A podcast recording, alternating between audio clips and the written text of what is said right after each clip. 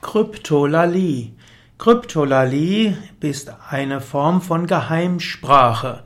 Krypto hat etwas mit Geheim zu tun und Lali hat hier etwas mit Sprache zu tun.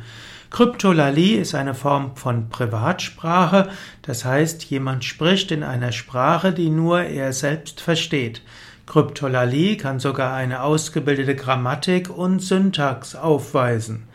Kryptolalie gilt manchmal auch als eine Form der Schizophasie, S-C-H-I-Z-O-P-H-A-S-I-E.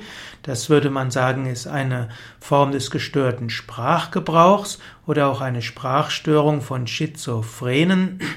Schizophasie bedeutet, dass es eine fehlerhafte Sprachbildung ist, dass ein gestörter Sprachgebrauch ist und äh, Kryptolalie heißt, der Mensch hat eine Sprache, die nur er selbst verwendet.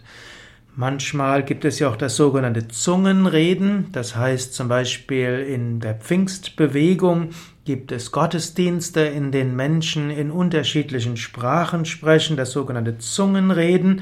Und dort sprechen die Menschen in Sprachen, die kein anderer versteht ob das manchmal Sprachen aus früheren Leben sein könnten und eventuell fremde Sprachen aus anderen Zeiten sein könnten oder eben einfach ein Zeichen, dass der Mensch in der Lage ist, jederzeit neue Sprachen auszubilden, das ist der eigenen Interpretation überlassen. Also Schizophrenie, Schizo, ne, Kryptolalie, Sprechen in einer Pseudosprache oder auch Sprechen in einer Geheimsprache, eine Privatsprache.